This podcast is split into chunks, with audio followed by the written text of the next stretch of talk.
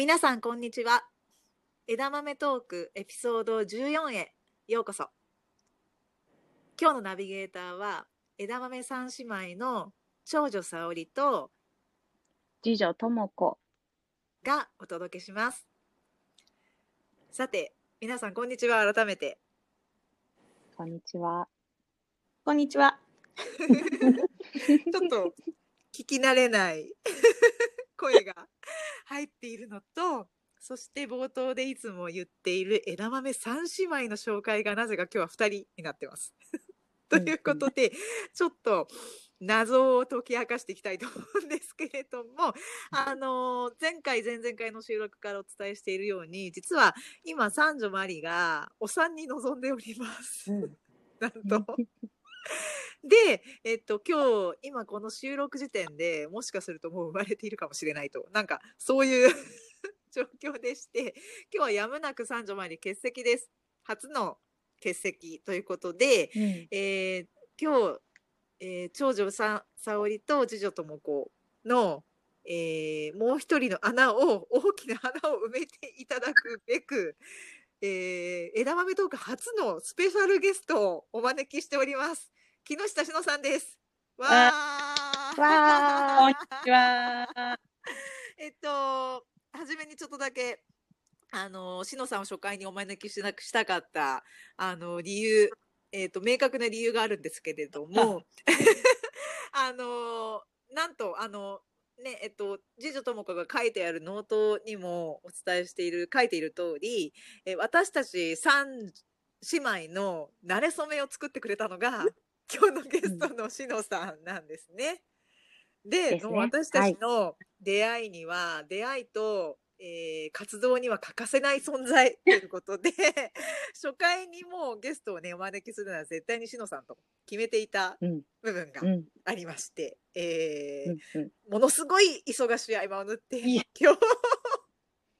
時間を捻出してきてくださいました。しのさん、改めて拍手、ありがとう。とんでもない。ありがとうございます本当にあはりがとう。あの、ちょっと簡単によかったはいらご自身の言葉で自己紹介お願いできますはい、か、そうですね。あのー自分が何をやってるか、あのー説明したすと、えー、20日ぐらい話すバージョンと、あの 10秒で終わるバージョンがあるんです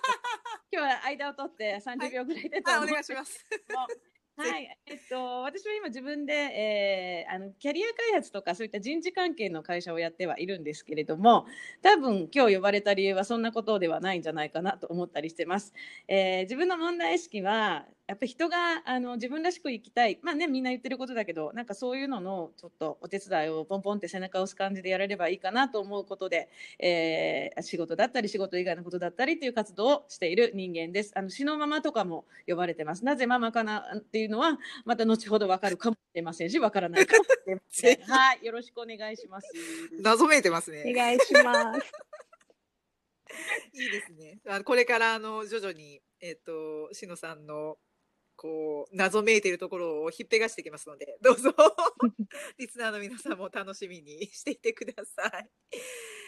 では、えー早速始めていきたいと思います。えー今日のテーマなんですが、えー次女とも子がピックアップしてくれているこの話題で進めていきたいと思います。つまり、パートナーの選び方、そしてそこにまつわる価値観について語っていきたいと思います。で、あの、くしくも、まあ、このテーマ、トピックを話すっていうことにおいてのゲストという意味での、今日の詩のままは、ね超最適人材 ということで、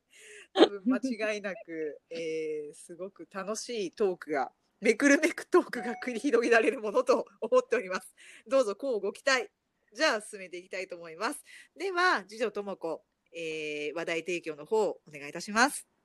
はい。えっ、と、今回ですね、ちょっと前に、まあ、話題になったというか、海を越えてツイッター上で私は見てただけなんですけれども、お二人の、まあ、意見を聞いてみたかったなと、このテーマで思ったので、あの、ニュースをちょっとピックアップしますね。一つは、あの、あの、えっ、と、タレントっていうんですかね、山ちゃんと蒼井優さんの結婚のニュースを、えっ、と、がツイッターから流れてきて、で、結婚報告会見の様子とかもたくさんなんかツイートされていて、で、あの、そのことを踏まえて、なんか京都大学の永田永田教授の、えっ、と、知の体力という本で綴られていた結婚の意味っていうのが、まあ、そのけ、えっと、青井優さんたちの結婚ニュースに合わせて、ヤフーニュースでシェアされていて、まあ、それちょっとお二人、その記事自体を見られたかわからないんですけど、そこで書いてあったことが結構なんか、あいい、いいこと言ってるなと思ったんで、ちょっとそれをシェアしたいのと、まあ、それについてなんかお二人がどう思うのかっていうのが、まあ、聞きたいなっていうのが一つ目です。うんそこにあった 3, 三つですかね、なんか記事の中にあったんですけど、すごいなんかいいいいフレーズがいくつかあったので、紹介しますね。はい。まずは一つが、えーと、自分を最も素晴らしい存在と思わせてくれる存在こそが愛する相手であってほしいうんっていうのが一つ目。うん。で、二つ目が、愛情の第一歩は一緒にいるのが楽しい。一緒にいることそのものが大切な時間として意識できる。そんな単純な感情であろう。それはそのままでいいのだが、もう一つ、一緒にいることによって自分のいい面がどんどん出てくると感じられる相手こそが本当の意味での伴侶となるべき存在なのだと私は思っている。これがうんあの知の体力にあるフレーズでうんすね。うんで最後が、えーと、一緒にいると相手のいい面に気づく。そのいい面に気づく自分が嬉しく感じられる。その人と話しているとどんどん自分が開いていく気がする。お互いにそんな存在として相手を感じられるような関係こそが多分伴侶と呼ぶにふさわしい存在なのに違いない。っていうフレーズがまあ入っていて、私この本全部は読んでないんですけど、なんか、ほう、なんか素敵なことを書いてあるって思ったんですよね。で、同じ時期ぐらいに、まあ、自分が友達から紹介された、まあ、ノートの記事が1個あって、まあ、U 理論っていう、まあ、リーダーシップのあの、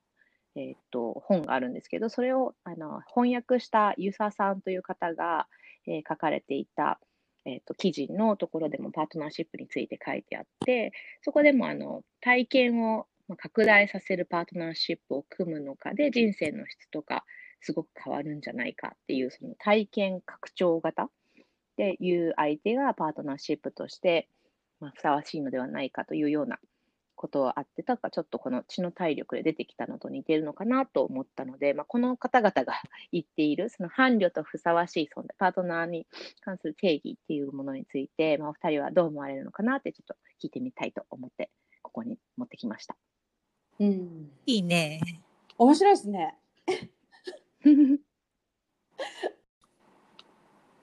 しのさんどえ、私ね、本音のっていきなり。う本音でいいよ。私さ、ま、人の結婚とかに全然興味ないの？あの芸能人がさ、誰々と結婚したとかってすごい話題になっても、うんうんほとんど見なくて、うん。なんか、うんあのなんで逆にみんな興味あるのかなってすごい不思議だったりするんですよ。でうんうんもっと言うと、まあ、私は私に一番興味があってすごいもう自分大好きだから。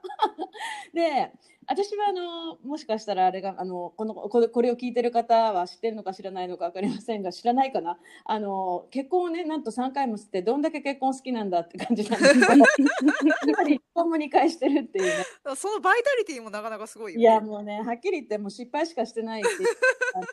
まあに 人間なんですけど、まあ、すごく回りくどい言い方をしたんだけど、まあ、そういう意味ではすごくこの先生の言ってることももう100%アグリしかないっていうふうに感じる一方でなんかそそこまでなんかその自分のパートナーに期待しちゃうとされる側もする側もしんどいんだろうなってちょっと意地悪かもしれないけど思ったりなるほどね。うんはいはい。その辺はありますよね。どうなんだろう。うん。わかるね、それはそれで。なんかそんなになんていうか、うん。杓子定杓子定規じゃなくてもいいっていうか、うん。なんか自分も不完全な存在だし、相手も明らかに不完全な存在だから、うん。なんかもうお互いにダメダメだけど、とりあえず一緒にいるかみたいな、なんかそれぐらいのノリで一緒にいる側面もあるかなって。うん。それを許し合える相手っていうか、うん。ううん。ん。なんか私さあのしのさんってそんなねいろいろ結婚したり離婚したりよくしてるけどどんな人が理想なんですかって聞かれるともう,、うんあうん。うもう答えは1個しか実はなくてなんかやっぱり、うん。あの私をまず邪魔しない人？すごい。わかりや言いながら深いと思っててすないんで、うんまあ、自ら自立してるっていう私は意味で使ってる部分もあるんですよ。お互いにねそれは。うん。で私もうん。彼を邪魔しなしたくないし全くその価値観なんか一緒じゃないからあのお互いやりたいことを私らはもう今の3番目の旦那さんはもう全然違っててもうもうキャラも全然違う。あ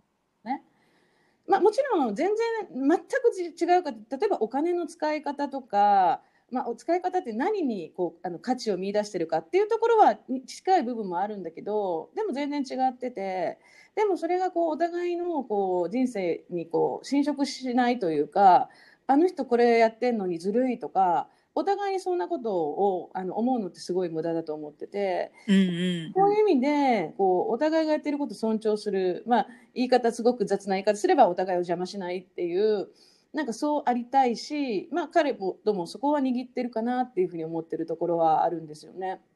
うんうんうんだからさ さっきともこさんのその、ね、すごいいい話を聞いて、いやいや、本当そうだといいなと思いながらも、現実そんななんかこうね、あの私を最高と思思わせてくれる、まあもちろんそういう場面もあればいいけど、まあそういうの多いよなとか思ったり、リアリティを感じたりすると思うとこもある。うんうんうん。沙織さんって今の旦那さん何年ぐらいご結婚されてるんですか？うちは、えっと、9年目ですかね。震災の年からだから。うんあ、一緒だね、じゃあ私あ、そうそうそう。2011そう。そうだね。どっかでその話した記憶ある。大体同じぐらいだよね。え？うん。二人とも長いですね。ベテラン。そうだね。長いのか短いのか、あっという間だったなっていう感じだけど。確かに。いやいやいや、マリちゃんと私と比べたら全然なんか、その、パートナーとの 向き合い期間が長くて、その分なんか、あ、なるほど、リアルはそういう感じなのか、みわかる、これうん感じてんだからね。でもなんか私の場合だとん、あ、うんごめんね、かぶっちゃった。あのー、なんか、しのさんが言った、その私のことを邪魔、活動とか思いとか、行動を邪魔しないことって言ったんだけど、なんかそ、がその同じレベル感で、なぜ彼が好きで彼と一緒にいるかっていうことを私の言葉で言うとすると、なんか飽きないんだよね。お互いに。うん。なんかずっと面白がっていられる感じ、存在を。うん、それもわかるね。うーんうんうんうんうんそう。だから本当趣味とかも合わないし、うん一緒になんか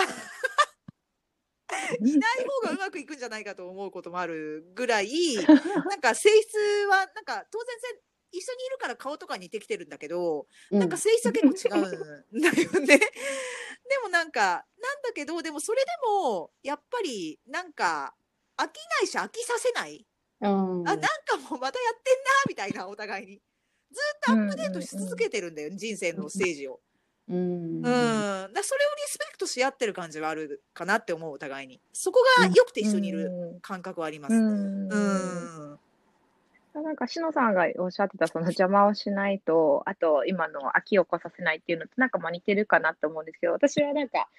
誰といる時の自分が好きかみたいな、なんか、あの、英語でなんかこう、彼の何が好きなのって言われた時に、うん、なんか自分が、なんか自分のより好きなバージョンになれるみたいなことを言う時があって。まあなんかそれは、あの、さっき素晴らしいこう文章で書かれてたのと、ある程度似てるから、ふんふんって私は思ったんですけど、なんか結構似てて、な要はね自分は好き勝手にできるし、自分は飽きが来ないし、うん。要は自分の心が喜んでるみたいな、なんかよろ喜んでるけど、ただ喜んでるだけというよりは、なんかこう、新しい形のバージョンに進化している気がして、それが楽しいみたいなのが、まあ、自分の中でのこう軸かなって思うので、まあけど、邪魔をしないっていうのもあるのかなとか、あとは多分私は沙織さんたちよりはなんか一緒に何かをするってことが多いんですけど、今もまだ。まあけど9年経ったらね、もしかしたら違うのかなとかちょっと思ったり、してうんうん、今4年、4年ぐらい知ってあ、る相手なので、か。うんうん。うんまあ、あと性格にもよりますよね、相手の。私は結構自分がサバサバしてて、こう、あの、独立系なんですけど、向こうの方が結構、一緒にやろうみたいな感じの人なので、へうん、ちょっと男女逆になってるんですけど、うちは。うん。うんけど確かにあの邪魔だって思うようになったら嫌だなって思うので、それはうんなんかギリギリのラインですよね。確かに。まあ 私なんかは本当一緒にいる時間なるべくあんまりなるべくとかしてあのあんまりなないんですよね。あの平日あ、そうなんです合わなくて。うんうんあの日曜の夜とかまた来週ねとか旦那に言われていやいや同じ家に住んでんじゃんとか思うんですけど でほっに言うと、えー、とか言う人はいるけど、でもそれは私らのペースで、それで合ってるから全然いいと思ってるし、なんか、あの、ある意味それ以上合っちゃったら、こうなんかぶつかるところが増えちゃって、あー。いられないのかなと思ったり、わかんないけどね、そそこは人生のフェーズによっても変わってくるかもしれないけなるどほ、ど。うん。うん子供がいないから余計そうかもしれないんだけど、なんかそこはまあなんか、ほ本当ひなんかもう 10, 10カップルあったら 10, 10個全然違うので全然いいと思ってるって思ってるし、うんあの過去の2つのあの、ね、あの私を通り過ぎていたいや私が通り過ぎたのかもしれないけど。も全部違ったしあうんー。そここそがこうなんていうのかな人と比べても全く意味ないしなんか自分らしさをどうやってこう自分らし、まあ、自分たちらしさをパートナーシップとして築けるかっていうのはすごいポイントなんだろうなと思ったりしますね。うんうんうんうんそうですね。まさになんか、そのフェーズとか、相手が違うとか、本当思います。なんか、トータルで7年ぐらい遠距離してた人がいるんですけど、当時はなんか、まあ、か国際遠距離だったのもあって、うんうんうん半年に1回会ったら、まあいいんじゃないかぐらい、なんかお互い忙しくしていたので、あうん、今となんか全然違う、こう、付き合い方をしていって、その時はその時でもなんかその、それで満たされていたみたいな。なんか多分いろんな変数が同じ自分という人間でもあるのかなっていう気はうんしますね。ー本当だね。うん。うん。うん、やっぱり、しのさん面白いですね。よくね価値観が合う人がいいとか言うけど私価値観って別に合わなくてもいいかなと思っててうんうんうんわかるそれ。一緒にいるからやっぱりねさっきも言ったけど何にお金を使うかっていうところの許容範囲がお互いに握れるかっていうのは結構大事だと思っててうんううんんうん。そうだね。もうインカムがあるからそれこそお金の使い方はそれぞれもう自分たちなんだけれどもでもなんかやっぱりそうは言っても結婚してるから一緒にお金出し合うこともあるしその時にやっぱりこうこういうものにお金出したいよねとかこういうことにあのお金使うのってありだよねっていうのって、まあ、結局その一緒にやる夢の実現だったりとかそこに絶対つながってくるからなんかあのすごくこうあのなんていう世知辛い話だけどお金の使い方とかの感覚があの近いとかあのそこでお互い許容し合えるっていうのは結構ポイントかなってあのこれも3回学びでございます。お金そうですよね、きっと。なんか、要はちょっと喜びのツボとかにも関わってくると思うんです。一緒にこれにお金を出そうって合意が取れて、うんそれで二人が同等にハッピーになれるっていうのが、やっぱりずれると結構辛いのかなっていう気は。しますよね結局それもね価値観っちゃえば価値観なんだけどなんか価値観がないととか言うとふわっとしちゃうと思うんだけど、うんうん。お金の使い方とかすごい分かり分かりやすいかなとか思ったりしてて。うん。お金もそうですし、なんか私の周りとかを見てると、その家族観っていうんですかね、なんかこう、子供が欲しいか欲しくないかのところとか、またはそもそも好きか、子供が好きか嫌いとか、両親との関係がすごくギクシャクしても別に気にしない人なのか、そこはすごい気にする人なのかみたいな、そのなんか家族という単位に対するなんかうん。考え方がすごく違うと、ちょっと大変うんそうだな、みたいに思うことはありますね。うんなんかあの、例えばあの、食べ物の違い、好みが違うとあれだよとかはいろいろ言うじゃないですか。けど、それなんか大したこと、そう相対的には大したことないかなっていう、お金とかに比べると、って思ったりしますね。まあ、一緒にあの住んでる人が全然食べ物の好みが違うので、あ、なんとかなるんだなって自分で思ってるんですけど。うんうんうん確かに。いや 合わせようとするものが一つでも増えるとやっぱりそのハードルが上がるから関係性の。で大変な、うん。ああの合ってれば合ってるに越したことはないのかもしれないけどなんかそれ合ってなきゃいけないっていう考えはなんか捨てても全然いいんだろうなっていう気がする。ううん。ん、確かに。うん、家族間とかもうちの旦那ってすごい親に対してすごいなんていうかサバサバしてるし、なんかドライなんですよ、うん。自分の親に対して。でもたまに本当たまに無理やり私が頼んで自分の親とかに会ってもらうとなんかすごいうん私の親には優しくってでううん。ちの、うんあなたとあのあの話すよりもあのあなたの旦那と話す方がよっぽど楽しいわよとかって言ってあなんかそそいいそういう効果もあんだとか思ったりね。なんかそういうこう、うんうんうん思いがけないこうやっぱ家族間のそのあのなんていうか家族の間のコミュニケーションっていうのもやっぱり結婚って発生しちゃうからなんかそこをあのどどういうふうにするの？私私が心配してるほどでもほどでもないんだなと思ったりすることもあったり、うんうんうんうんなんかそのケミストリーってなんかあの思った通りにもいかないし思った通りにいかなくてうまくいくこともあるんだなっていう気もあの、やってみて思うこともある。そうだよね。あとなんかさんとか何かあります？もう一個思うのが、あのーうん、なんだろうな、お互いの関係性において、コーチャブルかどうかっていうのって結構大事、うん、関係を継続していく上では。うんうん、なんか、ベースの性質が、えっと、柔軟か頑固かって、それどっちでもいいと思うんですよ。うんあの、頑固だから結婚生活続かないってこと絶対ないと思うので、ただ、なんか相,、相性の中で、なんかその、こう、お互いのマンツーの関係性においてのみ、どうしてもなんか許せないみたいな、なんかそういうこう、トリガーがなんか起こりがちになっちゃう相手っていると思うんですよね。ん。なんか世間一般に対してはすごい柔軟でできた人に見えていても、対このパートナーと向き合うっていう側面においてはどうしてもすごい頑固な側面が出ちゃうみたいな。でどうしてもこうこうあんあんたに対してどうしてもこれ譲れないのよみたいな。あけどいいそうですねそういう人結構男女ともに。そうそう男女ともにそれって。うん、なんかこうそのその人のあのいろんな人間で一面を持っているから、うん、どの一面が出やすいかっていうところでもあると思うんだけど、うん、なんかそのこうすごくあのー、なんていうのかなあの頑固な気の利かない融通が全く利かないあの、えっと、顔っていうのがであの発動しやすくなってしまうっていう相性だと、なかなか結構チューニングに骨が折れるんじゃないかなっっていう、あのー、感じもあって、なんかその、そういうその相手との関係性において許せないものがあるとしても、でもまあいいかというか、柔軟でいられる自分が発動できるかどうか。っていうのって、それ多少訓練でもあると思うんだけど、なんか結構その致命的に合わない人っていうのは存在するんじゃないかなっていう気もする。うん。うん。うん。うん。うん。うん。なるほどね。そう、なんか私のすごい好きな本で、え、知ってるかもしれないですけど、エーリヒ・フロムっていう哲学者かな、うん、の人が書いてる、愛するということっていう本がある。持ってます。ね、大好きで、ね、めっちゃいい本だと思うんだけど、あそこの一番の主題って、なんか結局その愛することは技術であるっていうってる、うん。うん、言ってる。ね、テクニック、テクノロジーだって言っていて、なんか先天性じゃなくて、うんうん、あの、相手との関係性に向き合うっていう覚悟をすることで習得される、獲得できるものであるって言ってるんだよね。うん。なんでその、それを獲得していこうと思い続けられる相手であり、関係性のベースがあるかどうかっていう、うん、なんかそこを見極める、お互いに。うん。うん。っていうのが、えっと、付き合って結婚見極めるフェーズなのか、結婚に踏み切って数年のフェーズなのかわからないんだけど、そのあたりではお互いに求められるし必要となってくるのかなっていう観点も一個あるかなって思います。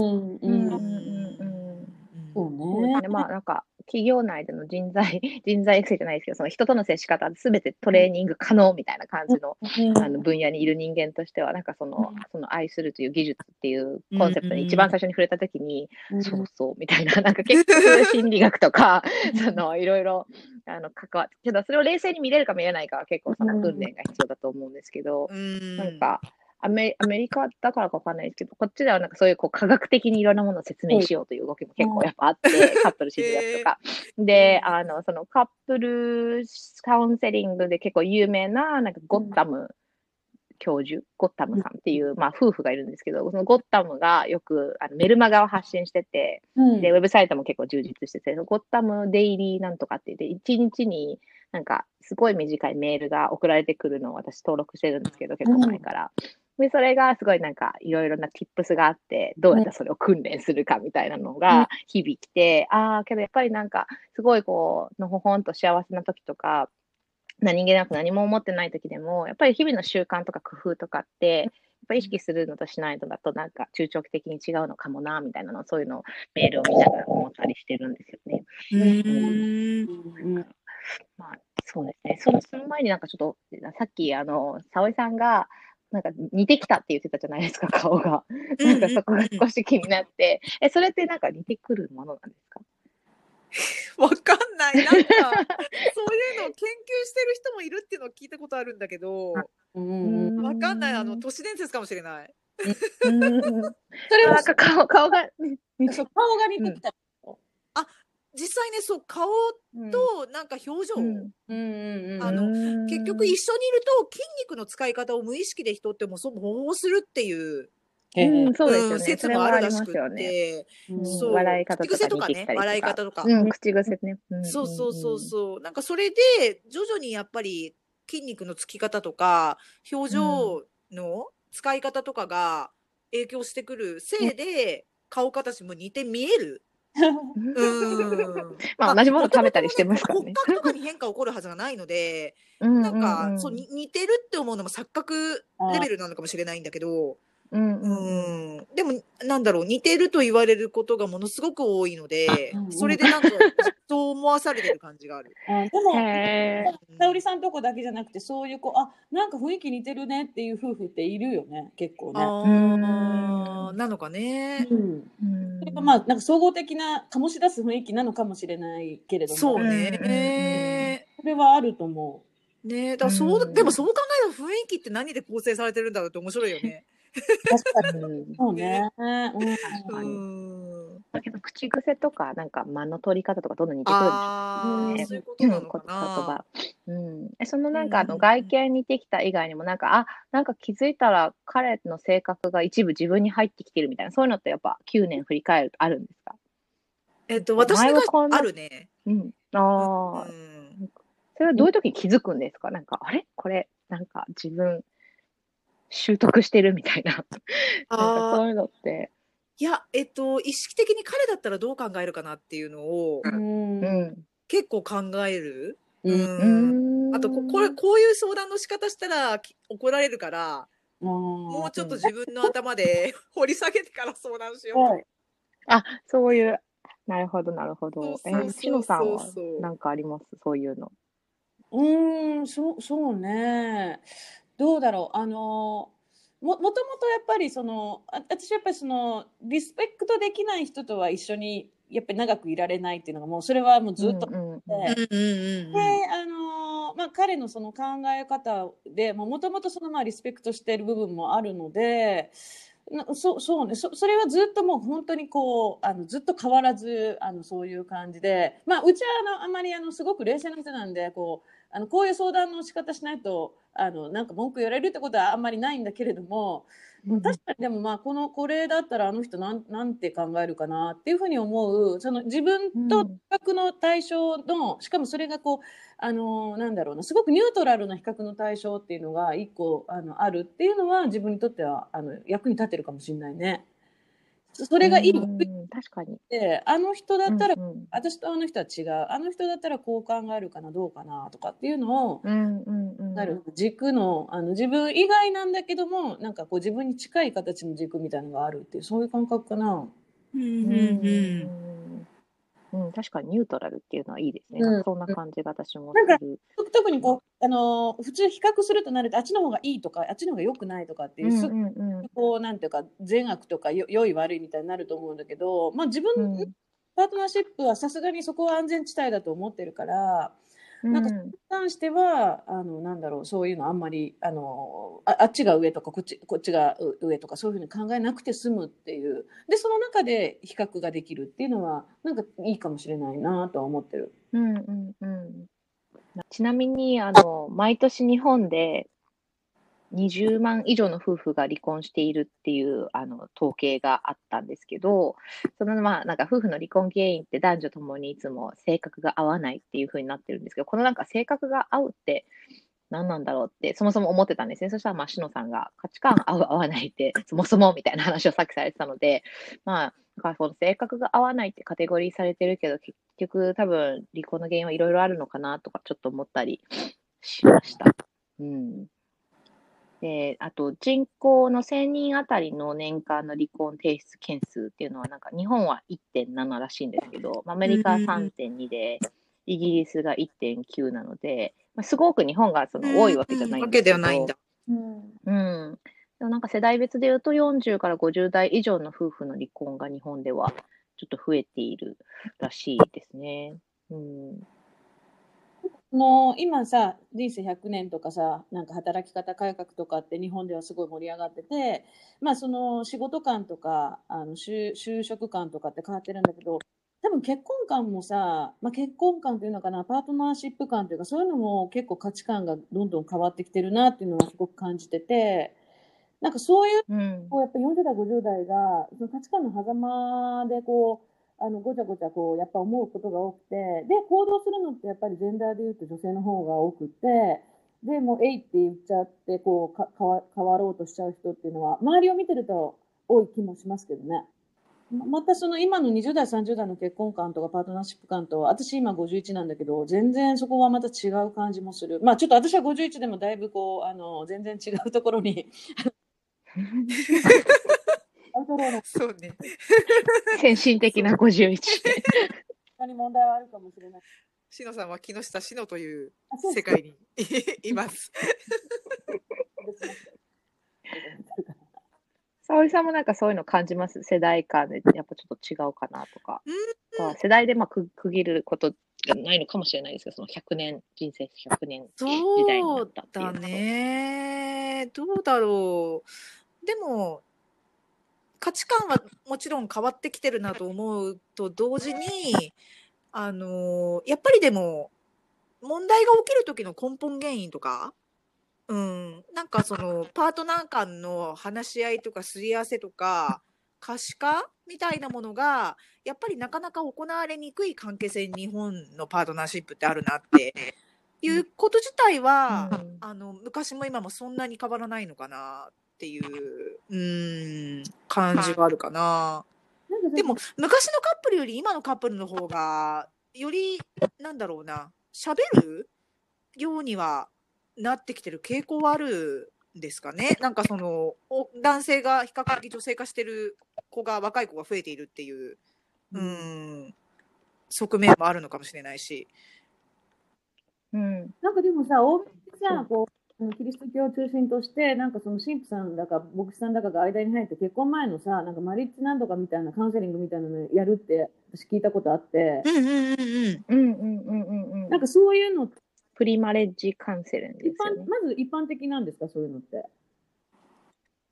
いや、あの、あるんですけど、まあ、そもそもカウンセリングも少し日本よりは全体的に、あの、結婚にか限らうんず一般的っていうのもあって、けど、プリマリッジのカウンセリングはやっぱりかなり、あの、個人差があるんじそうゃなんだね。ですかね。いや、なんでそんなこと聞いたかっていうと、そういうのやっとい、やってんのに、やっぱりでも日本よりも離婚率が高い。それもそれでなんか矛盾してるようにも見えたりとか、なんかあうんなるほどね。さっきの沙織さんでうん逆に自分自己開示ができるようになってきたから、あ嫌だったんだじゃあやめようかっていうなんかそういうこともーあのこう見えちゃった起こりうるよね。うん結論出さなきゃいけないみたいな。でもさなんかパートナーシップで長いと思った時にあこれはまあ言わない方がいいかってちょっと問題だけどっていうのってあってなんかそれが時間経ったら消えてることとかもあるなって思ってうん、確かに確かに、そういう側面もある。その全て全部かあの仕事みたいにこうバンバンバンって言っちゃえばいいのかなっていうもんでもないかなっていうのはちょっと学びとしては最近あるんだけどね。深い。確かにそういう側面もあるよね。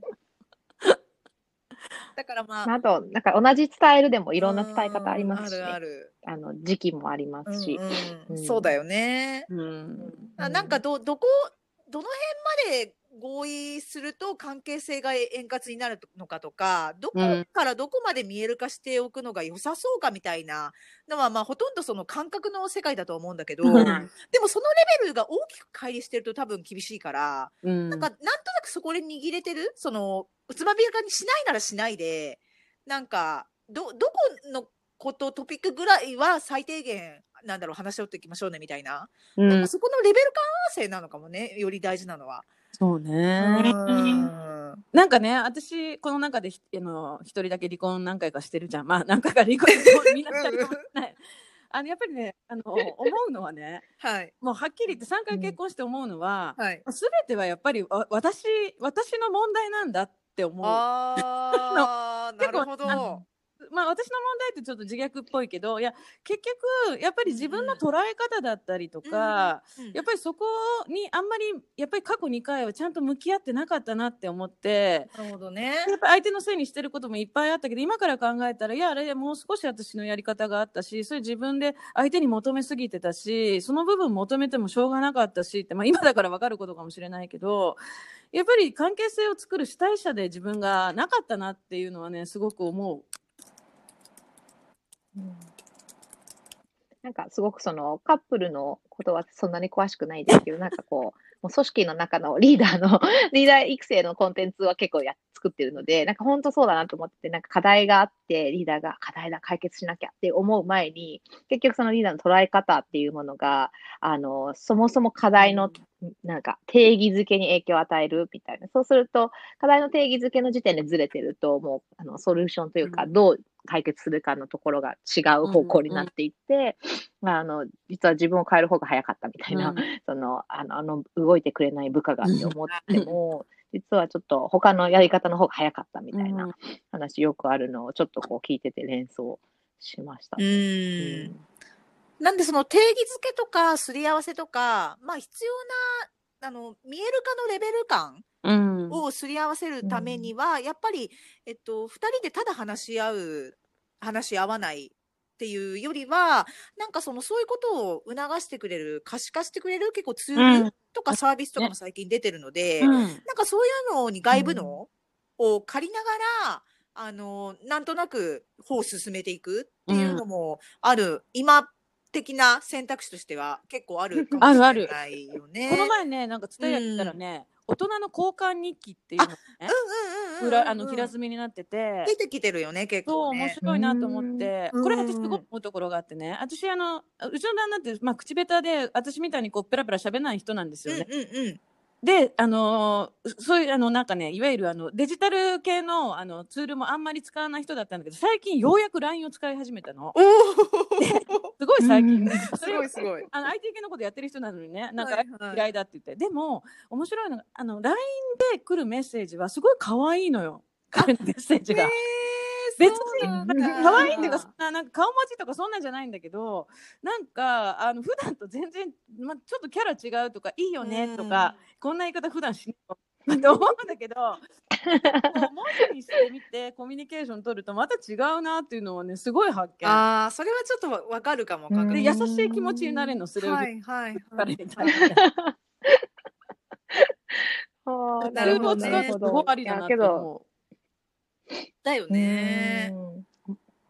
面白い。確かになんか、あの、こっちで最近見た記事は、まあ、どちらかというと、こう、家事の、あの、見える化で、いかにそのスタートアップで使われているツール、それが Google ドキュメントとか、Slack とか、トレオとか、それが、あの、家庭内で使われている人が増えているかみたいな記事があって、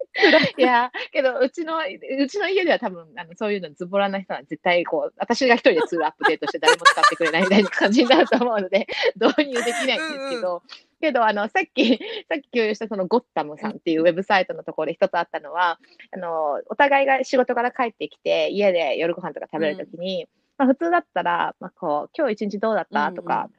そういうこう定、定型文があるじゃないですか。けど、そこの、なんかその定型、どうだった？うん、よかったよ、以上、みたいにならないためにも、今日一番ドキドキワクワクしたのは何だった？みたいな、なんかちょっとそれを変えてみましょう、みたいなのがあって、で、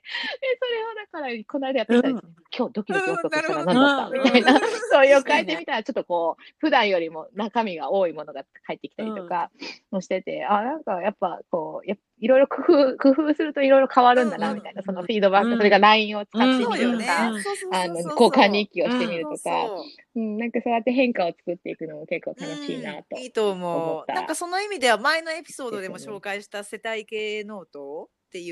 うノート形式の、はい。あの、その交換日記と似てるかもしれないけど、うんうん。あの、二人の価値観を可視化するツールだったり、うんなんかあるいは、私これ使ってないんだけど、浜張りが紹介してたベータ版のウェブサービスで、二人会議っていう、へー。なんかね、うん。結婚前にパートナーと価値観の確認がし合えるサービスができてるらしいんですよ、今。うんうん。うん、なんでそれ、うん。そういうものとかを使ってみたりするのもいいだろうし、うん。うんうん。なんか2人に合った形でな取り入れて合わなかったらやめたらいいんだし、うん。なんかねそういう、うんうん。こうあのツールとかも使いながらまあ2人の必要な釣りやすのレベル感とかどうしてもこれは共有しておきたい可視化しておきたいってことっていうのを確認するプロセスを踏んでみるっていうのは、いいトライアルになるかもしれないですよね。うんうんうん。うんという感じで縁も竹縄ですが。いやーなんか全然しの しのさんゲストに呼んだら足りないまだまだまだまだまだこれは先生だから。うんすごい枝豆として勉強になりましたね。ゲストを呼ぶと、こう、普段の長さじゃ足りないという。本、当しのさんまた特にしのさんみたいな人を呼んだときは、うん、ち別の回で呼んょでいい？っとこう考えさせられますね。ぜひ来てくださいまた。もうぜひあの私でよければもう福地先生あの次4回目結婚してないことをこう願っててください。あまあでもほら自分のいやいやいや、いいでしそれはそれで。ネタが増えるだけ。まあいろいろな、いろいろなテーマやりますので。ぜひぜひ毎回しのさん呼びたくなっちゃうね、これ。どのテーマでもいけんじゃねえかたまに来ます。よ。うん、ちょっと詩のままっていうところの由来とか、そのエリアの話とか聞きたいですすよね。本当。ね、なんか、じゃはいあ最後に一言だけお二人にいただいて、私は締めたいと思いますが、じゃあ、ともちゃんから。いや、私の時間はすべてしのあ、わかりました。じゃあ、しのさんにお願いします。いや 最後に私はこのテーマに関してあの全然あの何も言えることはな,、なくて本当にしくじり先生なんだけどまああのと言いながら。ね、人生長くなってるしなんかまあ離婚もありだと思うしね、パートナーシップパートナーが今いない状態だとしてもそれ全然ありだと思うしなんかその、あの今の状態がずっと続くってことはきっとないんじゃないかなと思うんで、いそうよね。つ何が来ても楽しめる自分でいるのがやっぱり一番いいかなってあのすごいまとめに入ってます。格言、うん。その通り。結婚してるのももしかしたらそれってちょっと土地狂ってる状態状態かもしれなくてそのまま死んじゃう人がいるだけの話であって、ね、あの一人で方が冷静っていう人もいるかもしれないから、ね、結婚するから偉いわけでもないしダメなわけでもない、うんねうんうん一つの状態だって捉えればいいんじゃないかそなの通りね。はい、うんうん本当に。うん素晴らしい締めで。本当本当。ま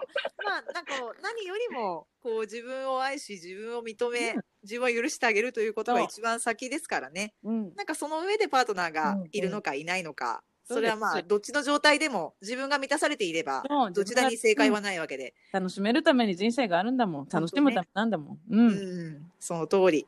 いや格言いただいた。ありがとうございました。はいさんをお呼びして大正解でした。楽しかったです よかっ